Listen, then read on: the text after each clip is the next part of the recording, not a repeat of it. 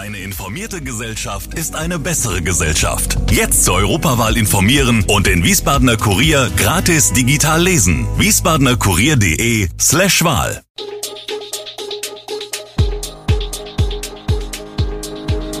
Gude, unser morgendliches News Update. Das Wichtigste aus Wiesbaden für Sie im Überblick. Guten Morgen aus Wiesbaden an diesem 1. Dezember.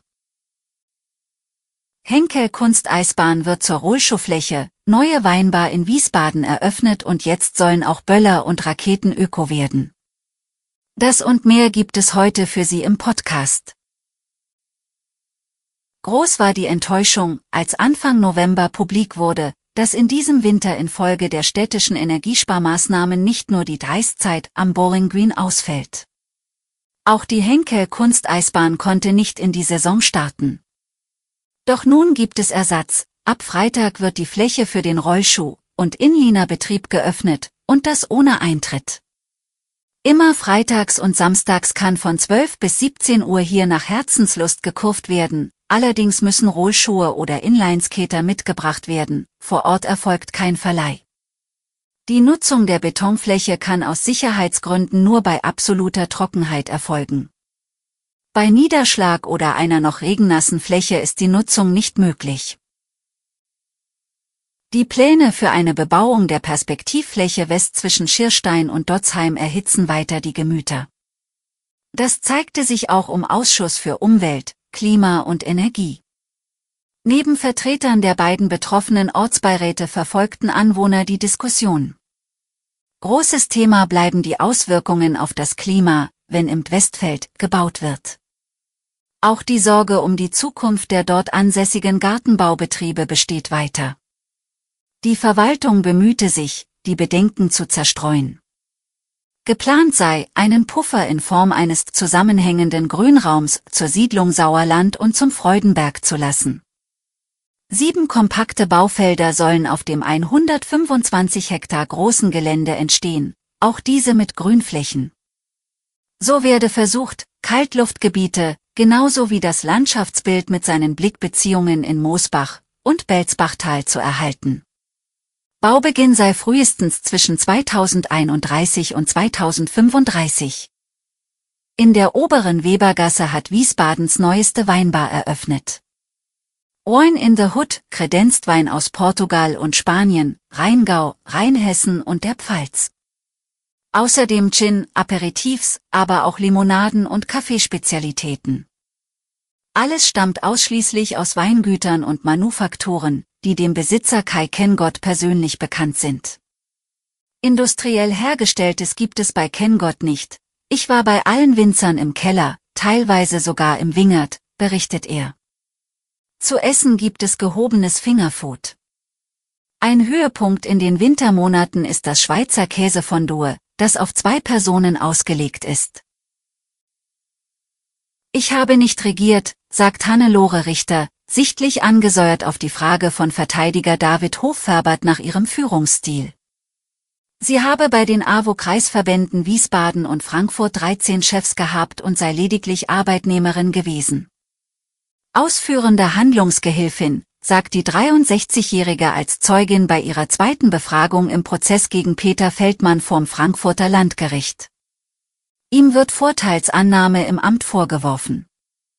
Er habe sich für die Einstellung seiner damaligen Lebensgefährtin Zübeide Temizel als Avokitaleiterin und einen Spendenaufruf zu seiner Wiederwahl, beides von Hannelore Richter initiiert, bei dieser mit stillschweigendem Wohlwollen, erkenntlich gezeigt, so die Anklage. Richter habe Feldmann seinerzeit eine Chance als Heimleiter gegeben, obwohl er keine Erfahrungen in dieser Funktion vorweisen konnte.